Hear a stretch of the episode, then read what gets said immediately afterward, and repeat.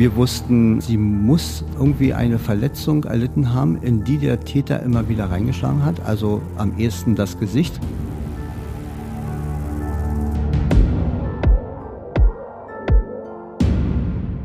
Liebe Hörerinnen und Hörer, herzlich willkommen zur neuen Folge von Tatort Berlin, dem True Crime Podcast des Tagesspiegels. Mein Name ist Sebastian Leber. Und ich heiße Katja Füchsel. Schön, dass ihr heute wieder dabei seid.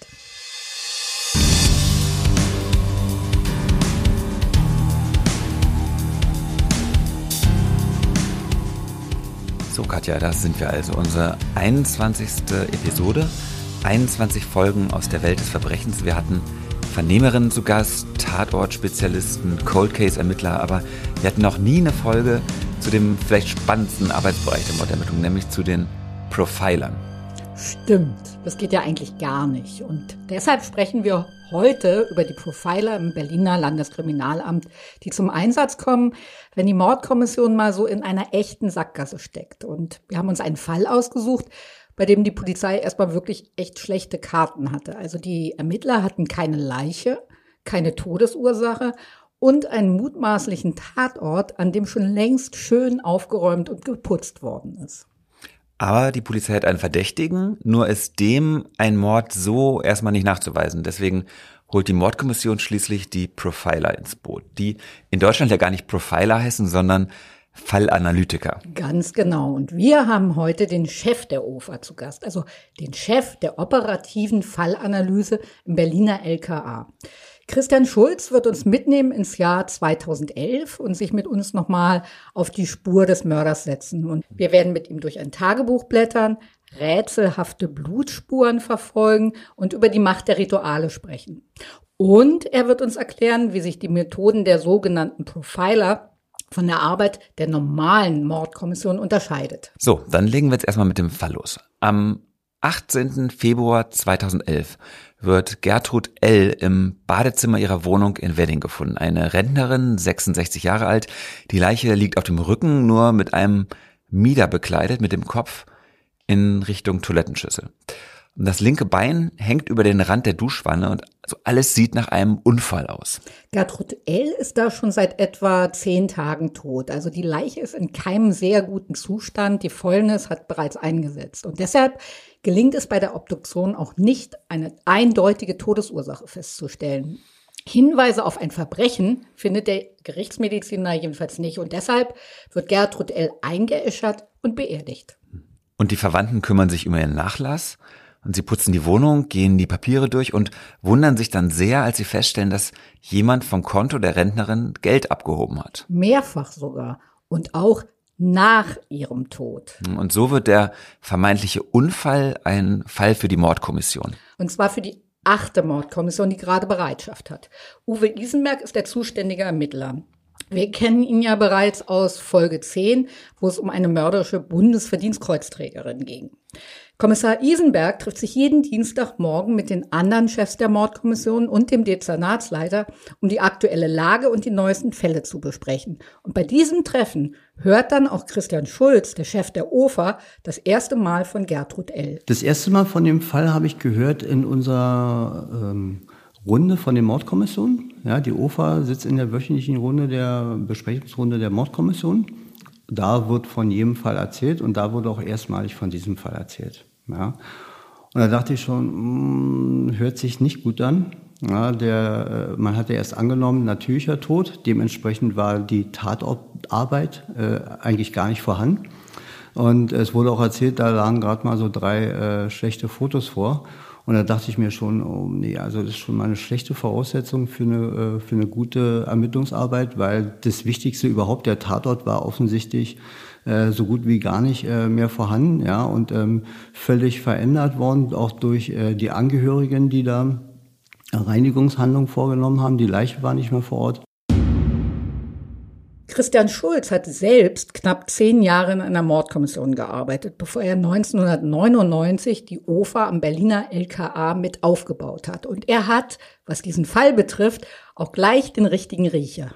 Okay, also mein Bild von Profilern ist ja vor allem durch etliche Kinofilme und Krimis geprägt. Also ganz klischeehaft stelle ich mir einen Profiler so vor. Das ist ein eigenwilliges, kauziges Genie, das sich so psychologisch in die Hirnwindungen der übelsten Schwerverbrecher hineinversetzt. So, so. so. Sonst noch was? Ja, und äh, dieser Typ ist geradezu besessen davon, zu denken wie ein Serienkiller oder ein Kannibale oder was auch immer. Und ähm, es ist eine Gabe und eine schwere Belastung für ihn zugleich. Und er kann sich in diese Monster so gut reinversetzen, weil er selbst eigentlich ein düsterer, abgründiger Mensch ist. So. Und ich nehme an, genau so ein Typ ist auch Christian Schulz, oder? okay, wo fange ich jetzt an? Also eigenwillig, kauzig, düster, leider nein. Christian Schulz ist 58 Jahre alt, in Berlin geboren, aufgewachsen und wirkt eigentlich ziemlich normal. Also umgänglich, offen, ist, glaube ich, eher gesellig als so Typ einsamer Wolf und er reist gerne, mag große Hunde und liebt gutes Essen. Und dass er sich in die Hirne der Täter reindenkt, ist das auch Quatsch? Nee, naja, das macht er schon irgendwie. Aber Christian Schulz sagt, dass das eben erst funktionieren kann, wenn man im Team den Fall gründlich analysiert und verstanden hat. Und das Täterprofil, das kommt erst ganz zum Schluss und ist eigentlich auch der kleinste Teil. Im Fall Gertrud L., der toten Frau in der Badewanne, kommt ja noch etwas erschwerend hinzu. Es gibt einen Zeugen, genauer gesagt einen verdächtigen Zeugen. Was ja normalerweise für die Polizei erstmal sehr was sehr Hilfreiches ist, aber nicht in diesem speziellen Fall. Genau, es ist nämlich eine junge Frau, die am 18. Februar die Polizei anruft. Und sie gibt an, dass ihr Freund ihr gerade eben gebeichtet habe, die Leiche von Gertrud L. bereits zwei Wochen zuvor entdeckt zu haben. Es handelt sich um Andreas H., 38 Jahre alt, ein Nachbar von Gertrud L.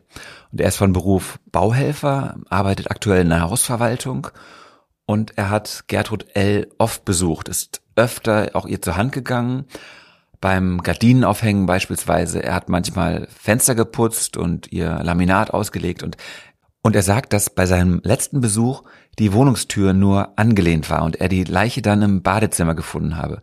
Aus Angst, selbst in Verdacht zu geraten, sei er dann davongerannt und habe dann das Geheimnis zwei Wochen lang mit sich herumgetragen. So ganz aus der Luft gegriffen ist die Sorge, selbstverdächtig zu werden, nicht. Also Andreas H. hat in den 90ern schon einmal wegen eines Tötungsdelikts in Jugendhaft gesessen. Zwischen ihm und einem anderen war der Streit um eine Frau total eskaliert. Also Andreas H. schoss dem Mann in die Beine und zündete, bevor er ging, dann die Wohnung an. Sein Kontrahent kam in den Flammen um. Naja, und noch etwas macht Andreas H. verdächtig. Er zockt gerne an Automaten und alle wissen, er ist chronisch pleite. Mhm. Wir müssen jetzt aber noch erklären, warum Andreas H. und seine Beziehung zur Nachbarin die Sache für die Ermittlungen noch verzwickter machen. Weil seine Spuren am Tatort nichts beweisen. Bei jeder Faser, jedem Fingerabdruck oder Hautpartikel könnte Andreas H. sagen, ja, kein Wunder. Gertrud L. hat mich geliebt wie ihren eigenen Sohn. Ich habe sie ja ständig in ihrer Wohnung besucht. Der Mann hat eine Tatortberechtigung, so nennen die Ermittler das. Sein Fingerabdruck, den die Ermittler dann tatsächlich auf der Spiegelwand im Schlafzimmer finden, beweist erstmal alleine für sich genommen nichts. Die Mordkommission wertet dann die Kameras am Bankautomaten aus, wo das Geld der toten Gertrud L. abgehoben wurde. Und der Mann auf dem Foto sieht Andreas H. zum Verwechseln ähnlich. Er leugnet das auch gar nicht, aber er erzählt dann eine abstruse Geschichte. Und zwar sagt er, er habe am Tag des Fundes der Leiche vom Haus von Gertrud L. ein kleines schwarzes Mäppchen gefunden und da steckte eine EC-Karte samt Zettel mit Geheimnummer drin und damit habe er dann mehrfach Bargeld eben abgehoben. Aber dass die Karte Gertrud L. gehörte, will er dabei gar nicht bemerkt haben. Also obwohl natürlich wie auf jeder EC-Karte auch hier der Name der Kontoinhaberin draufsteht. Mhm. Okay, also ich würde sagen, das ist jetzt keine Kunst mehr. Der Täter ist Andreas H. und dazu brauche ich jetzt bitte auch nicht extra noch einen Profiler, ehrlich gesagt. das würde dir aber jeder Strafverteidiger wieder lustvoll um die Ohren hauen und erstmal fragen, was denn für ein Mord, bitteschön? Wo sind denn die Beweise dafür? Die arme Frau ist beim Duschen ausgerutscht. Christian Schulz ist dann auch erstmal gar nicht so echt begeistert, als ihn der Chef der Mordkommission um Hilfe bittet. Grundsätzlich nimmt die OFA auch nicht jeden Fall an. Wir machen immer eine Machbarkeitsstudie, ja, Machbarkeitsprüfung. Ähm, ich sage immer, je weniger Verhalten wir finden, desto schwieriger ist es auch was zu machen. Ja, also da müssen wir auch äh, unterscheiden zwischen Hypothesenbildung oder einfach Spekulation. Also ich nehme mal als Beispiel so einen, einen typischen Kopfschuss. Ja, also man findet äh, einen Menschen irgendwo äh, mit einem Kopfschuss, sagen wir mal auf einer Parkbank, und ähm, der hat vielleicht, gibt vielleicht viele Motive vor, der hat seine Frau betrogen, der hatte viele Frauen nebenbei zu laufen, der hatte mit äh, komischen Leuten Geschäfte gemacht, der hat Schulden gehabt. Also aus welcher Ecke kommt jetzt dieser, vielleicht dieser Mordauftrag? Aber wenn wir uns mal wirklich nur das Verhalten angucken, komme, schieße und gehe, was soll ich denn da für eine Verhaltensanalyse machen? Ja, also da wird es dann schon schwierig. Aber der, den Fall fanden wir schon spannend. Äh, ich hatte mir natürlich dann äh, nochmal vertiefend äh, angehört im Gespräch mit dem Herrn Isenberg. Und es schien ja schon einige Verhaltensweisen zu geben, die wir interpretieren konnten. Und deshalb habe ich gesagt, okay, das probieren wir einfach. Und ähm, da war auch so so ein bisschen bisschen das Ermittlerherz äh, noch dabei, ja, und äh, der Wille, äh, dass wir gemeinsam das Ding vielleicht dann doch äh, klären können.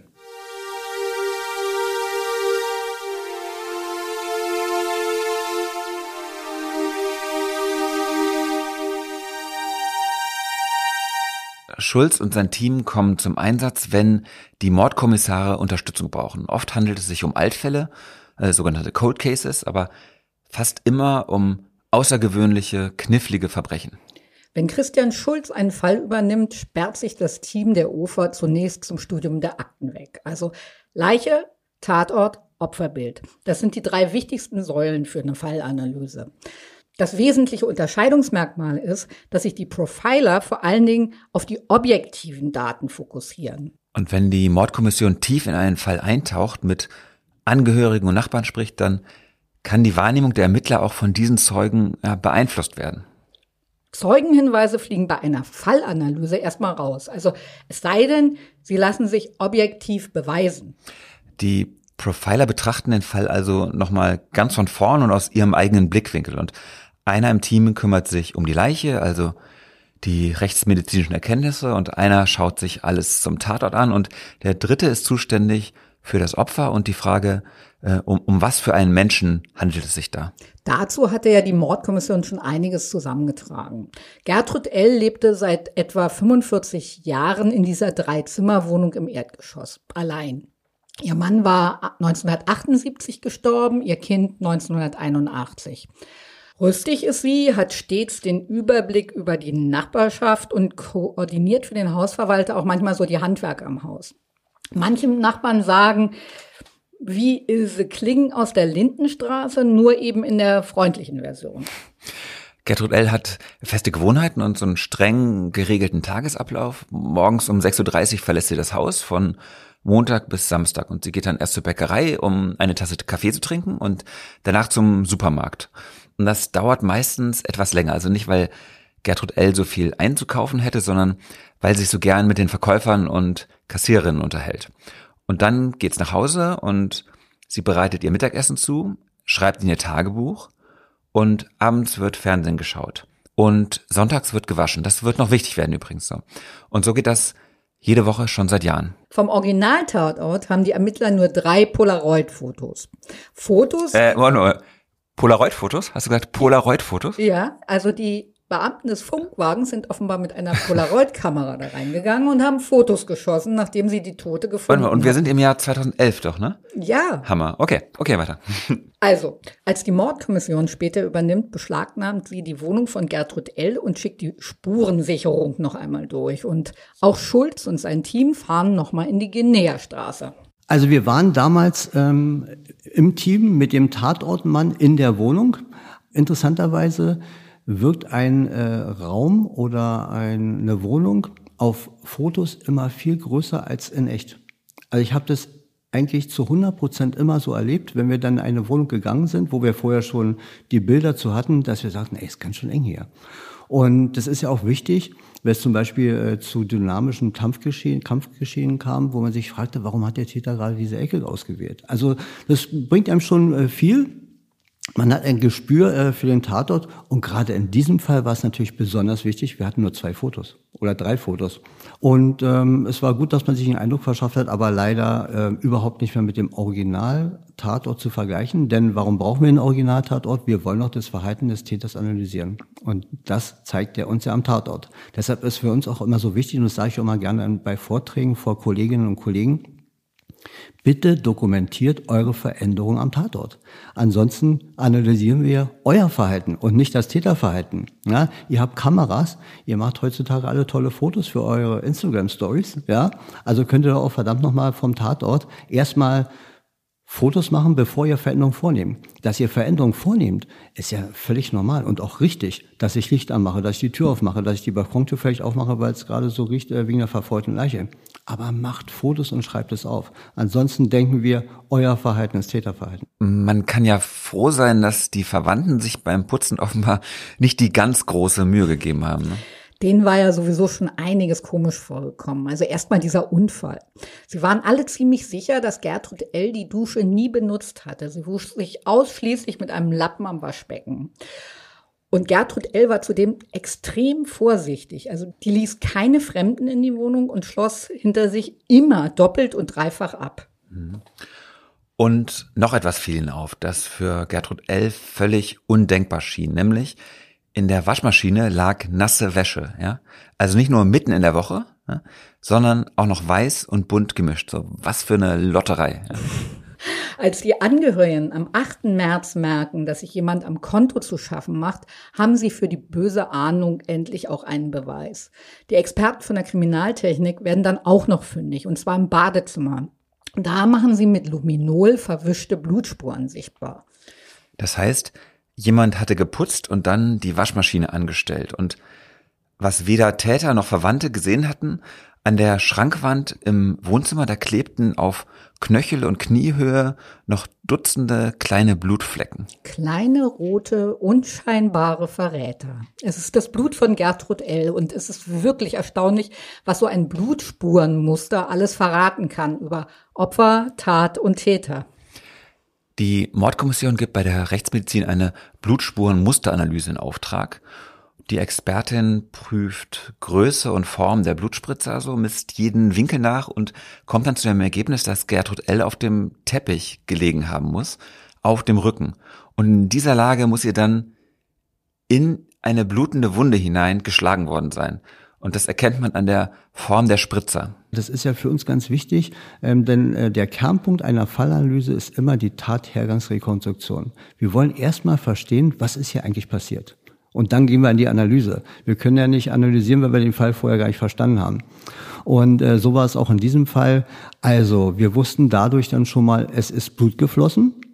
Wir wussten, ähm, ähm, sie muss, Frau L. muss ähm, irgendwie eine Verletzung erlitten haben, in die der Täter immer wieder reingeschlagen hat, also am ehesten das Gesicht.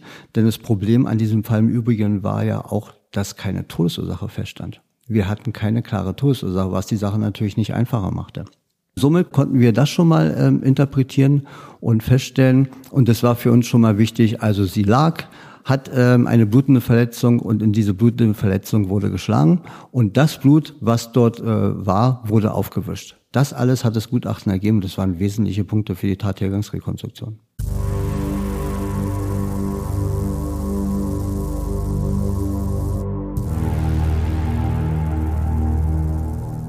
Um es mal auf den Punkt zu bringen. Die Ermittler können, obwohl sie keine Leiche haben, jetzt diese Unfall und auch die Suizidtheorie eigentlich abhaken. Also die Rentnerin hätte sich ja ansonsten mit Nasenbluten ins Wohnzimmer auf dem Teppich legen müssen, auf den Rücken und sich dann mit der flachen Hand, Faust oder einem unbekannten Gegenstand selbst ins Gesicht zu schlagen. Und selbst wenn das im Bad und im Wohnzimmer zwei unterschiedliche Ereignisse sein sollten, dann haut es auch nicht hin. Also, weil sie stürzt in der Dusche, blutet, wischt das Badezimmer, stellt die Waschmaschine an und legt sich dann mit einem Bein in der Badewanne zum Sterben ab. Also es ergibt natürlich gar keinen Sinn. Und da würden dann auch jedem Strafverteidiger die Argumente ausgehen. Also jetzt müssen die Ermittler nur noch den Täter finden und ihm die Tat nachweisen. Also, tada, Andreas H. Wer unseren Podcast öfter hört, weiß ja bereits, oft sind es die Opfer, also die Toten, die ihre Mörder posthum überführen. Also schauen sich Schulz und sein Team jetzt Gertrud L. genauer an und vor allem ihr Tagebuch. Auf dem Polizeiabschnitt hatte Andreas H. angegeben, dass er die Leiche von Gertrud L. an einem Wochenende gefunden habe. Und zwar am Samstag, den 5. Februar oder Sonntag, dem 6. Februar. Und außerdem erzählt er, dass die Rentnerin in letzter Zeit schon etwas schusselig gewesen sei und gerne mehr, als ihr gut tat, auch Alkohol getrunken habe. Gertrud L. hatte akribisch Tagebuch geführt, aber also jetzt nicht so ausführlich, sondern eher im Telegram-Stil. Sie hat jeden Tag festgehalten, was sie gemacht hat und wen sie getroffen hat. Naja, und der letzte Eintrag im Tagebuch trägt zwar kein Datum, aber interessiert Christian Schulz, er liest ihn uns gleich mal vor, natürlich ganz besonders. Früh auf und gefrühstückt und ich dann bald raus. Zu Kamps ein Tee und dann zu Reichelt. Sie da paar Worte gesprochen, was geholt und es war schön. Erst essen gegangen, dann noch was getrunken, spät zu Hause. Also das liest sich so, als wenn Gertrud L. von Freitag oder von Samstag schreibt, ja. Und abends ist sie offenbar noch ausgegangen und hatte etwas Spaß. Ja, so klingt es, aber es hakt irgendwie alles. Also die Ermittlerin irritiert sowieso, dass Andreas Haas Behauptung mit dem übermäßigen Alkoholtrinken so gar nicht mit der Gertrud L. übereinstimmt, die wir kennengelernt haben. Und die Ermittler können auch niemanden finden, mit dem Gertrud L. an diesem Wochenende essen gewesen sein könnte. Die Profiler sitzen dann also über dem Tagebuch und grübeln und fangen an zu diskutieren. Also das war einer der Aha-Effekte in der Fallanalyse. Ja? Ähm, man weiß ja immer vorher nicht, was hinten rauskommt, sage ich immer. Ja, das ist immer das Spannende an der Fallanalyse. Man kriegt die Akten, man weiß, der Fall ist schon in Bearbeitung und mal sehen, was hinten wirklich äh, nach der Fallanalyse rauskommt. Und bei jeder Diskussion, also bei jeder Analyse, bei jedem Brainstorming gibt es irgendwann so, so, so eine Diskussion, wo wir alle sagen, Mensch, ja stimmt, darauf sind wir noch gar nicht gekommen. Ja, oder warum sind wir noch gar nicht darauf gekommen? Ja, also es ist schon interessant, dass man eine Akte liest und auf etwas nicht kommt, was man erst nach der Analyse erkennt, obwohl die Informationen aus derselben Akte kommen. Ja, also es ist schon äh, spannend. Und es war auch in diesem Fall so, mh, hm, Tagebuch gelesen und ähm, auf den ersten Blick dachte man natürlich, das ist ihre eigene Erfahrung, ihre eigene Erinnerung, ihr eigenes Erleben, was sie hier aufgeschrieben hat. Und erst durch die Diskussion kam man irgendwie, das ist immer irgendeiner aus dem Team in der Regel, sag mal, erzählt die überhaupt von sich? Kann es nicht sein, dass sie was ganz anderes von jemand anderem erzählt? Also schicken die Profiler die Mordermittler nochmal los und bitten sie, bei der Bäckerei oder im Supermarkt mal zu checken, ob sich irgendjemand an ein passendes Gespräch mit Gertrud L. erinnern kann. Mhm. Und im Supermarkt stoßen sie auf die Lieblingsverkäuferin der Verstorbenen. Und die erzählt, dass Gertrud L. täglich zwischen acht und elf im Geschäft erschien und sie zahlte immer bar und erzählt auch, dass sie niemals am Bankautomaten, sondern immer am Schalter Geld abhob. Und zwar immer auch nur kleinere Beträge, also und schusselig habe Gertrud L. schon gar nicht gewirkt. Von versoffen könne sowieso überhaupt gar keine Rede sein, sagt sie. Und also eine Flasche Rotwein habe Gertrud L. manchmal gekauft, aber allerhöchstens einmal in der Woche. Hm, aber vorher hattest du gesagt, dass Zeugenaussagen die Profiler nicht interessieren. Dann müssten sie doch auch solche Aussagen eigentlich ignorieren, oder? Nur, wenn sie die Aussage nicht objektivieren können. Aber sie finden im Fall von Gertrud L. etliche Zeugen und die sagen alle dasselbe. Egal ob Hausverwalter, Nachbarn, Angehörige oder die Verkäuferin, Gertrud L. hat sich nie betrunken und wenn es hochkam, trank sie ein Gläschen Wein abends vorm Fernseher. Und die Polizisten, die Leiche gefunden haben, die haben in ihrem Bericht auch ausdrücklich vermerkt, dass die Wohnung sehr ordentlich, ja sogar picobello ausgesehen habe. Die Lieblingsverkäuferin von Gertrud L. erinnert sich auch noch ganz genau an dieses eine Wochenende und den Montag danach. Samstagabend war sie nämlich in der O2 Arena bei einem Konzert von Andrea Berg. Sie war essen und kam erst weit nach Mitternacht wieder heim. Also ein toller Abend, sagt sie. Und davon hatte sie auch Gertrud L. dann am folgenden Montag erzählt. Also lebte Gertrud L. am Montag noch. Und sie schrieb mittags in ihr Tagebuch rein. Und dann meinte sie mit, sie da ein paar Worte gesprochen und eben ihre Lieblingsverkäuferin. Ne? Das ist ja auch ziemlich rührend eigentlich. Ja, am Montag hat Gertrud L. noch gelebt und ist ihren Tag angegangen, wie sonst immer auch. In der Küche hatte sie bereits ihr Mittagessen vorbereitet. Es stand ein Kotelett bereit zum Panieren. Gemüse war geschnippelt, zwei Töpfe mit Wasser standen auf dem Herd. Und ihre Fernsehzeitschrift neben dem Fernsehsessel war noch nicht auf Montag umgeblättert. Und, und deshalb gehen die Polizei und später auch das Gericht davon aus, dass sie dann am Nachmittag oder frühen Abend tot war. Aber vorher hat sie noch ihre Erlebnisse vom Vormittag im Tagebuch vermerkt. So. Für die Profiler werden all diese Gewohnheiten zu einem Quell der Erkenntnis und sie fangen an, jedes einzelne Alltagsritual auszuwerten. Sie war sehr, sehr vorsichtig, ähm, was ihre Tür äh, anging, was ihre Tür betraf. Ähm, wenn jemand kam, musste sie es aufschließen. Das konnten uns ja die Zeugen sagen. Das heißt also, wenn sie alleine zu Hause war, hat sie sich eingeschlossen. Wenn Besuch kam und reinging, hat sie hinter ihm gleich wieder zugeschlossen. Also, das war für sie auf jeden Fall wichtig. Ähm, ein weiteres Ritual äh, für sie, oder eine Gewohnheit, will ich mal sagen, äh, war auch für uns wichtig, dass sie ihre Wäsche immer nur sonntags gewaschen hat. Ja, wo ähm, unser, unser Eins eigentlich sagt, ähm, also ich kenne es noch so von meinen Eltern, glaube ich, äh, nee, lieber sonntags nicht Wäsche waschen, da ist Ruhetag und nachher macht die äh, so einen Krach, dass die Nachbarn es hören. Und bei ihr war es äh, genau umgekehrt. Und ähm, was auch für uns wichtig war, und äh, das ist das Gute, je älter, das ist so meine Erfahrung, je älter die Leute werden, desto eher haben sie ihre Gewohnheiten, ihre festen Gewohnheiten, ihre Abläufe, ihre Rituale. Und wenn da eine Abweichung passiert, dann müssen wir uns die Frage stellen, warum war diese Abweichung da?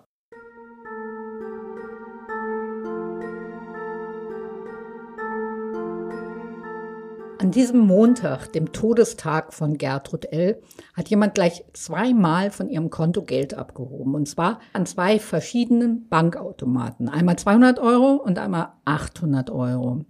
So hohe Beträge holte Gertrud L. sonst nie mitten im Monat.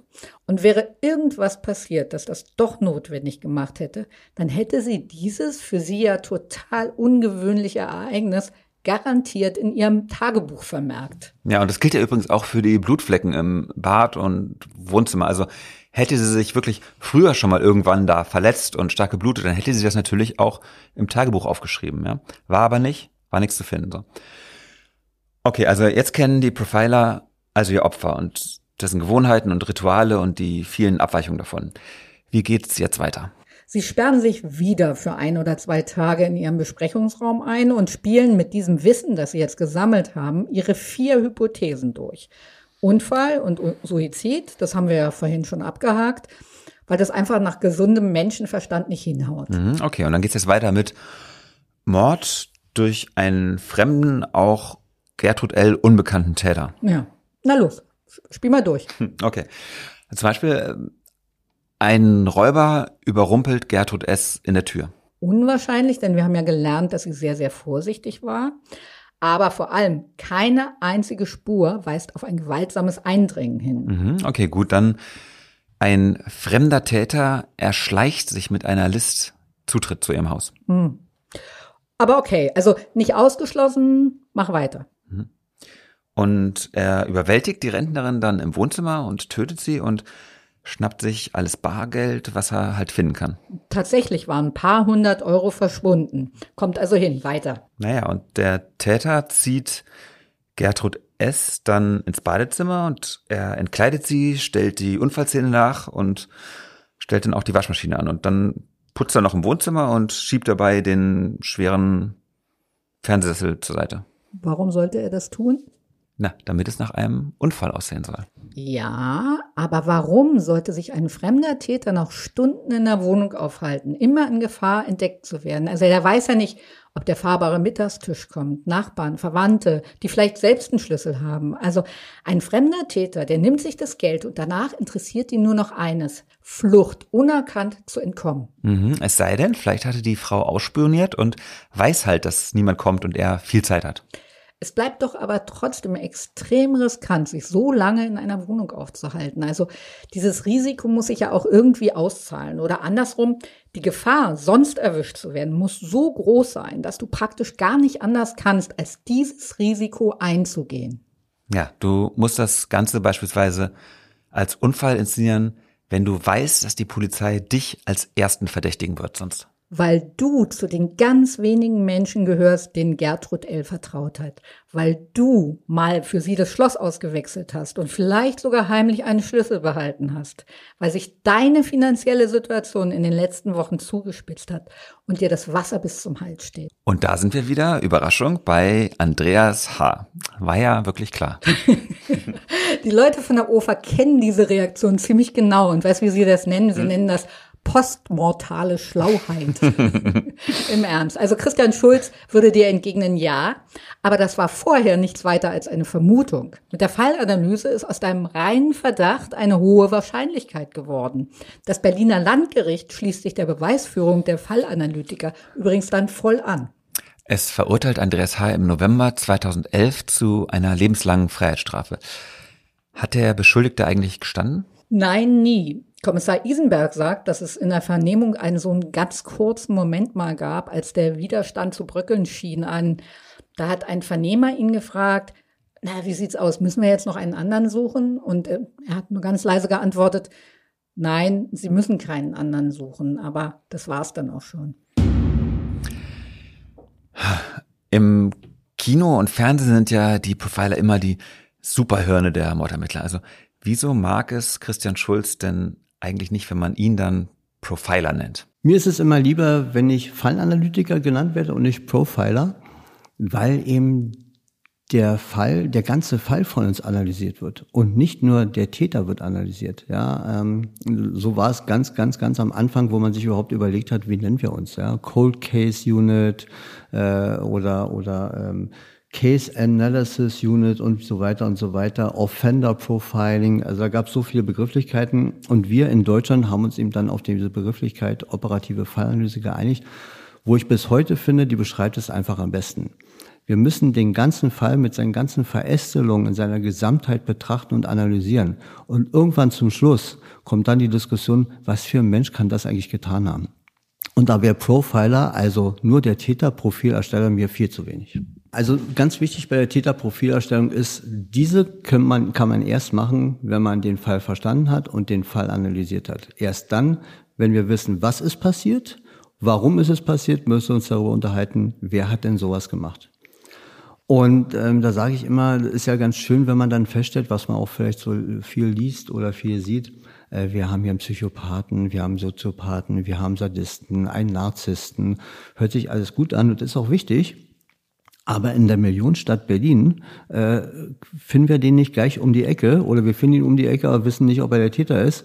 Steht ihm leider nicht auf der Stirn geschrieben, äh, steht nicht an seiner Wohnungstür und äh, der Psychiater wird äh, ein Deibe tun, uns äh, allen äh, mitzuteilen. Übrigens, ich habe hier einen Patienten, der könnte passen.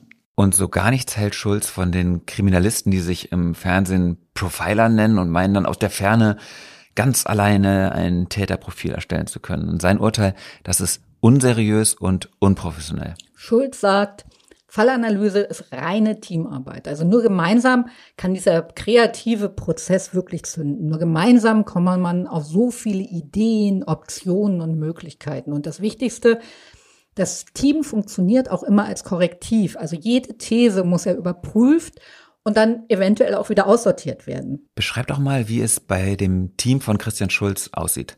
Äh, wo haben die denn ihre Büros? Also wenn du im LKA 1 die große Treppe hochgehst, sitzt Christian Schulz im dritten Stock gleich rechts. Der große Besprechungsraum der OFA ist dann noch einmal um die Ecke rum. Bei der OFA sieht es eigentlich genauso aus wie bei der Mordkommission, die nur einen Stock drüber sitzt.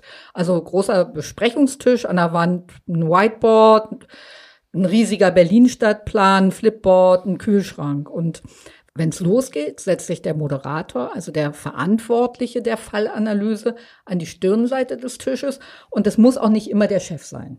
Neben Christian Schulz gehören noch drei andere Kriminalbeamte zum Team. Also eine Kollegin kommt auch aus der Mordkommission. Ein Kollege hat sich früher um Sexualdelikte an Minderjährigen gekümmert und der vierte hat in seinem früheren Berufsleben Polizeidelikte bearbeitet. Und wer sich in Deutschland ausgebildeter Fallanalytiker nennen will, muss mindestens zwei zusätzliche Speziallehrgänge beim BKA absolvieren. Und darüber hinaus brauchst du vermute ich mal noch so ein paar zusätzliche Soft Skills, die jetzt bei der Bearbeitung von Verkehrsdelikten vielleicht nicht so nötig sind, oder? Ja, die sind Christian Schulz sogar sehr wichtig. Also wenn er Leute einstellt, Achtet er vor allen Dingen darauf, dass sie kreativ sind oder Offenheit für ausgefallene Gedanken und Ideen und äh, ihm ist Teamfähigkeit wichtig, Empathie und Frustrationstoleranz. Die zuständige Mordkommission entscheidet, ob und wann sie die Profiler ins Boot holt. Die Berliner OFA hat beispielsweise eine Analyse gemacht zu der Joggerin, die damals im Spandauer Forst erstochen wurde und im Mordfall Greifs, die Ex-Frau eines Berliner Bauunternehmers ist 1997 verschwunden und ihre Leiche wurde dann später in Mecklenburg-Vorpommern enthauptet vorgefunden. Die Profiler werden nicht nur bei Morden eingesetzt, sondern auch bei Serienvergewaltigern. Und auch nach dem spektakulären Tunneleinbruch in der Steglitzer Volksbank-Filiale ist die Berliner UFA beauftragt worden. Es gibt auch viele spannende Fälle, die öffentlich nicht so bekannt sind. Ähm, da gab es beispielsweise mal eine Geschichte, die nach einem Raubmord erstmal aussah. Ja, das war so eine Geschichte von so einem jungen Mann, der den Notruf wählte und sagte, er ist gerade nach Hause gekommen und seine Wohnung sei aufgebrochen und alles sei durchwühlt. Und als dann die Polizei eintraf, lag dieser junge Mann zerschmettert unter seinem Hochhausbalkon. Und da dachten alle zunächst, naja, der hat die Einbrecher auf frischer Tat ertappt und die haben ihn dann vom Balkon geworfen, offenbar. Damals fingen die OFA an, ihre Hypothesen anhand der Fakten durchzuspielen und wieder hakte irgendwas an irgendeiner Stelle. So. Zum Schluss kam heraus, dass es wohl ein vorbereiteter Suizid war. Also der junge Mann wollte sterben, aber nicht als Loser aus der Welt gehen, sondern als Held und Kämpfer. Auch in diesem Fall hatten, waren es wirklich die Aussagen von Bekannten des Opfers, die die Ermittler zunächst auf eine falsche Spur geführt haben. Und das ist dann bei der Fallanalyse aufgefallen. Und zu Zeugen haben die Profiler, naja, wie soll ich sagen, ein spezielles Verhältnis. Also grundsätzlich will ich schon mal sagen, wir misstrauen äh, nicht Zeugenaussagen, sondern betrachten sie sehr kritisch. Und das ist wirklich sehr wichtig äh, bei jeder Fallanalyse. Zeugenaussagen, also ab, unabhängig jetzt von dem, was wir am Tatort finden, sind Zeugenaussagen durchaus ein Fundament für unsere Diskussion. So, und jetzt stellen Sie sich mal vor, wir nehmen für unsere Hypothesenbildung eine falsche Zeugungsaussage. Dann können Sie sich vorstellen, was hinten rauskommt. Ja? Und äh, ich gebe Ihnen mal da gerne ein Beispiel. Äh, nehmen wir mal an, hier verschwindet äh, ein kleines Mädchen und wird äh, irgendwann mal tot aufgefunden, äh, was hoffentlich in den nächsten äh, Jahren nicht passieren wird. Und ähm, dann weiß ich jetzt schon, da kommen Hunderte von Hinweisen aus der Bevölkerung. Ähm, aus ganz Deutschland, wenn wir Glück oder Pech haben, aus der ganzen Welt. Und da gibt es garantiert, so ist auch meine Erfahrung, äh, Hinweise, ich habe das kleine Mädchen gestern in der U8 an der Hand eines großen Mannes gesehen. Da kommt ein Hinweis aus Mecklenburg-Vorpommern, wir waren beim Camping und im Wohnwagen nebenan, da habe ich das kleine Mädchen gesehen. So. Das sind alles keine Lügner, sondern die Leute, die wollen die Polizei unterstützen, die wollen helfen, dass der Fall geklärt wird und waren sich sicher, dass sie dieses kleine Mädchen gesehen haben. Jetzt liegt es an der Mordkommission, jedem einzelnen Nachweis, äh, Hinweis nachzugehen und zu gucken, wer hat denn jetzt recht. Aber eins ist doch schon mal klar. Hier sind ganz viele Unwahrheiten drin. Ja, und deshalb müssen wir sehr, sehr genau prüfen, welche Zeugenaussage wir als äh, Grundlage für unsere Diskussion heranziehen oder nicht. Um es nochmal auf den Punkt zu bringen, in der Fallanalyse bewerten die Profiler jede einzelne Aussage neu. Wenn also beispielsweise ein Nachbar angibt, dass das Opfer um 0.30 Uhr getötet wurde, weil es so durch die Wand hindurch zu dieser Uhrzeit gepoltert habe, dann fragen die Profiler, ist es jetzt echt ein Fakt oder eher nicht? Also wie können wir sicher gehen, dass der Nachbar sich jetzt nicht in der Zeit geirrt hat und fand das Poltern wirklich überhaupt in der, in der Wohnung des Getöteten statt? Und wenn es dann nach diesen weiteren Ermittlungen immer noch den leisesten Zweifel an irgendeiner Aussage gibt, dann fliegt diese Aussage einfach komplett raus. Denn eine einzige falsche Aussage kann natürlich die gesamte Fallanalyse absolut ins Nirvana führen. Hm. Auch wenn das Profiler in den True Crime Dokus gern ganz anders darstellen, die Fallanalyse ist kein Wundermittel. Ja? Sie ist eher sowas wie ein Gehilfe in einer Mordermittlung. So wie beispielsweise die Kriminaltechnik auch oder die Man-Trailer-Hunde oder die Rechtsmedizin.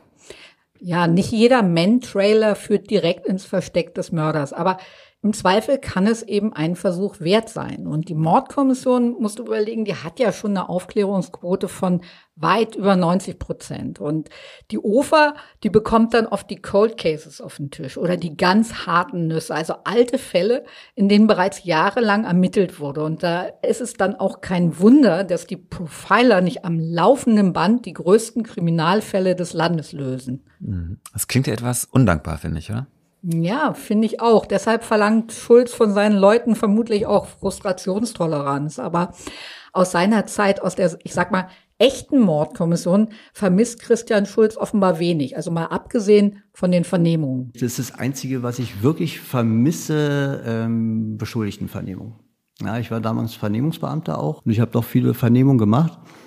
Und das ist ein Erlebnis, ähm, wenn du jemanden vernimmst und es ist so fast wie so ein Schachspiel und ähm, derjenige ist noch ganz souverän und locker und ähm, lügt und lügt und lügt und du merkst, wie er so langsam, langsam dann zusammenbricht und dann dir irgendwann Geständnis gibt. Also gerade ich hatte, kann mich da an so einen Fall erinnern, das war noch so ein Heranwachsender, der war so cool, ja.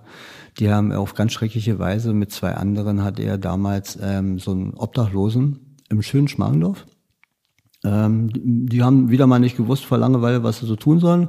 Da kommt der arme Obdachlose vorbei und den verfolgen sie und sagen, wir sind von der Polizei, komm mal mit und haben den übelst, übelst zusammengeschlagen, zusammengetreten, zusammengestochen. Da ist ein Baseballschläger zerbrochen worden. Der hat ein halbes Ohr, äh, wurde da abgeschnitten. Also ganz, ganz fürchterlich. Und wir kamen schon ziemlich schnell auf so, so drei Rabauken, die da auffielen. Also irgendwie alle Pfeile äh, waren auf die gerichtet.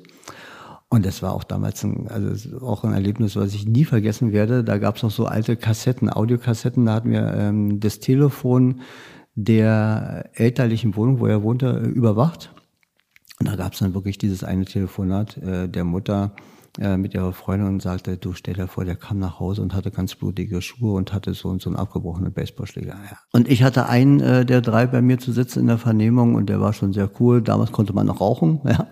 Und ähm, ja, ich hatte damit nichts zu tun und keine Ahnung, äh, weiß ich nicht, ja. Ähm, und irgendwann ist er dann wirklich zusammengebrochen. Und da hat er wirklich ähm, geheult und gezittert, konnte kaum noch äh, selbstständig rauchen. So gezittert hat er und hat auch dann erzählt, er hatte Albträume seitdem. Schreckliche Tat, aber es war ein junger Mensch, ich glaube, die waren 17, 18. Ja. Äh, waren besoffen, äh, spontan entstanden der Entschluss aus der Gruppendynamik heraus.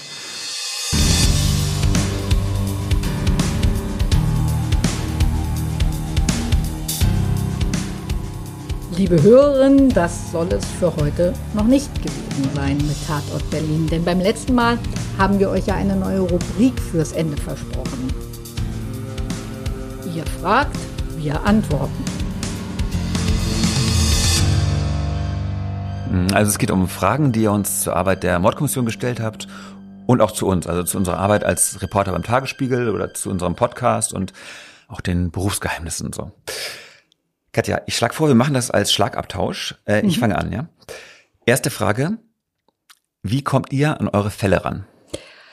Das ist ganz unterschiedlich. Also manchmal werden wir durch eine kurze Polizeimeldung auf den Fall aufmerksam und gehen dann von uns aus der Sache nach. Und manchmal melden sich Angehörige oder Betroffene bei uns und manchmal sprechen uns auch Leute, mit denen wir irgendwie beruflich zu tun haben, also Ermittlerinnen, Staatsanwälte, Verteidiger oder Aktivisten auf interessante Fälle oder Missstände an. Genau, und die Fälle, die wir euch hier vorstellen, das sind Durchwegfälle, mit denen wir uns intensiv beschäftigt haben, und zwar für den Tagesspiegel. Und zu denen haben wir wochenlang recherchiert oder meistens eher monatelang. Also das bedeutet natürlich nicht, dass wir uns jetzt monatelang acht Stunden pro Tag, also Vollzeit, nur mit diesem einen Fall beschäftigt haben, klar, äh, weil meistens sitzt man als Reporter ja an mehreren Geschichten gleichzeitig. Gut, dann stelle ich jetzt mal die zweite Frage. Und zwar, warum nennt ihr im Podcast manchmal die echten Namen und manchmal nicht?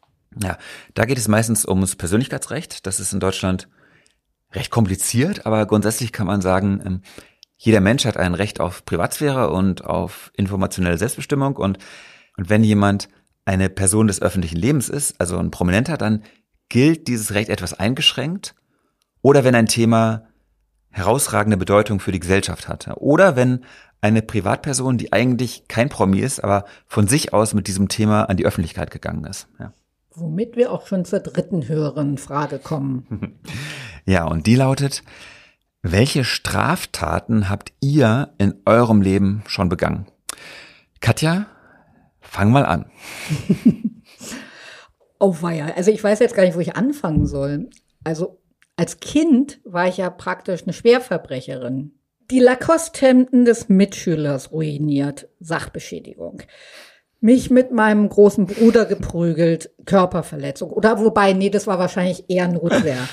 äh, aber Nötigung und Freiheitsberaubung, als ich ihn mal im Keller eingesperrt habe. Ähm, Schokotaler im Supermarkt als Mutprobe klauen, Diebstahl. Okay, okay, okay. Äh, was ist das jetzt? nee, nee, nee, nee, das geht noch munter weiter. Also Haschkekse essen und Kiften war damals ja auch verboten ähm, mit 18 Führerschein und dann auch mal gut angeschickert mit dem Auto nach Hause gefahren. Okay, stopp. Ich dachte, du kommst aus einem total bürgerlichen, gut behüteten Zuhause. ja, sowas überstehst du ja wahrscheinlich nur mit etwas Rebellion. Aber also deine Überraschung überrascht mich jetzt gerade wirklich. Jetzt sag nicht, das sei dir hier alles total fremd. Doch, also ich habe sowas nie gemacht. Ich habe nie, ernsthaft, ich habe nie im Supermarkt was gehabt. Ich habe alle meine Straftaten ja erst im Erwachsenenalter begangen. Ja. Okay, okay, das heben wir jetzt uns für die nächste Folge auf. Deine Straftaten im Erwachsenenalter. Also die erscheint dann am 11. März. Worum wird es dann hier gehen, lieber Sebastian? Ja, da greifen wir ein Thema auf, das wir uns schon länger vorgenommen haben, nämlich Liebe und Beziehungen im Gefängnis. Kann das überhaupt gut gehen? Ja? Und dazu haben wir uns eine Expertin direkt aus dem Knast eingeladen. Es wird großartig.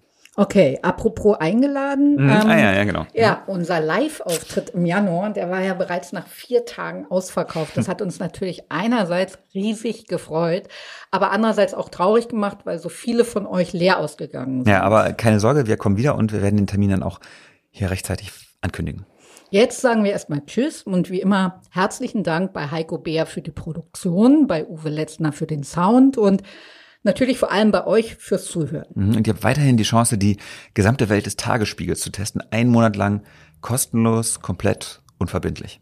Vier Wochen lang könnt ihr jeden Morgen gratis die Zeitung in den Briefkasten oder das E-Paper aufs Handy bekommen. Plus alle Inhalte hinter der Bezahlschranke auf tagesspiegel.de. Ja, wenn ihr das ausprobieren wollt, dann geht auf die Homepage tagesspiegel.de slash crime. Und äh, keine Angst, das Testabo endet wirklich automatisch. Ihr müsst nichts abbestellen. Unsere bisherigen 20 Folgen Tatort Berlin gibt es bald da, wo es Podcasts gibt.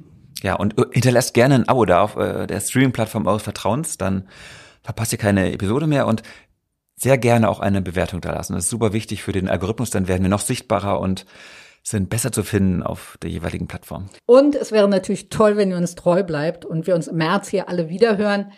Tschüss, liebe Hörerinnen und Hörer. Tschüss, Sebastian. Tschüss, liebe Katja.